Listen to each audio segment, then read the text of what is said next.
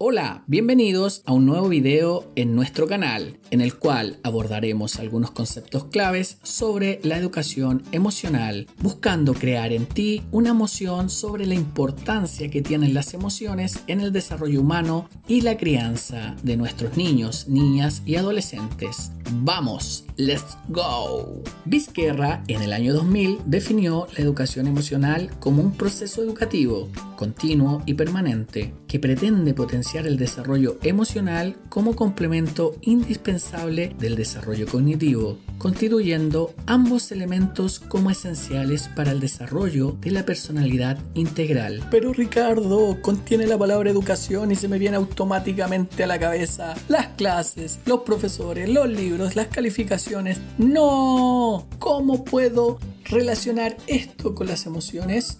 Bueno, Goleman ya establecía un nexo entre la emocionalidad y las escuelas, donde él mencionaba que las aulas debían poner mucho énfasis en la emoción de cada estudiante e incluso la igualaba con la cognición. Él decía que se debían enseñar distintas habilidades esenciales humanas como el autoconocimiento, el autocontrol, la empatía y el arte de escuchar, así como también la capacidad de resolver conflictos y la colaboración con los demás. De este modo, se daría la misma importancia a la emocionalidad que a las matemáticas o a las ciencias. Apoyando esto, en el año 2000, Greenberg sostuvo que si queremos enseñar las habilidades necesarias sobre inteligencia emocional, será necesario que cada escuela y también escuche bien, cada hogar fomente un entorno emocional donde las personas pueden desarrollarse emocionalmente. Pero ¿cómo es esto posible? Bueno, él mismo menciona que hay que desarrollar tres capacidades. La capacidad número uno es la de comprender las emociones. Número dos tiene que ver con la capacidad de expresión emocional. Y la número tres tiene que ver con la escucha hacia los demás y la empatía respecto a sus emociones. Ahora bien, de seguro que estás en la pantalla preguntándote, ¿por qué me hablan esto?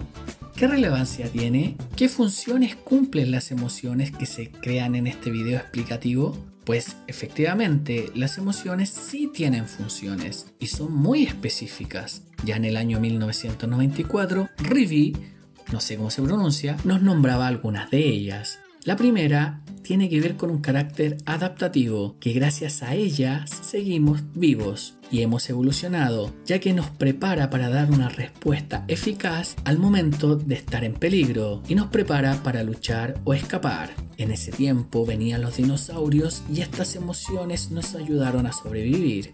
Por otro lado, tenemos la función social, la cual nos permite anticiparnos al comportamiento de otros en base a las emociones que se expresan. Recuerda, estas pueden ser a través del lenguaje hablado o bien el lenguaje analógico o corporal. Por último, las emociones también nos motivan a realizar actividades que nos gustan, con más energía, con más entusiasmo, mientras que también nos alejan de aquellas actividades que no nos agradan y las cuales pueden reflejar cierto peligro. Bueno, está bien. ¿Y cuántas emociones podemos sentir en un día? Buena pregunta. Muchísimas. Existen muchas variedades. Aún así, ya Montañés en el año 2005 nombra seis básicas. El miedo, el asco, la tristeza, la ira, la alegría y la sorpresa.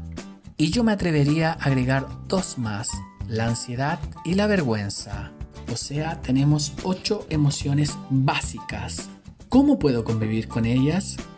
Bueno, lo más importante es identificarlas y saber expresarlas, porque tarde o temprano pasan la cuenta. Por ende, debemos poner mucho énfasis en nuestra inteligencia emocional y en la educación que estamos dándole a nuestros hijos, ya que buscamos promover una adecuada salud mental y no algo negativo, ya que en cualquier momento estas pueden aparecer en tu vida de manera desequilibrada, creando distintas disfunciones a nivel emocional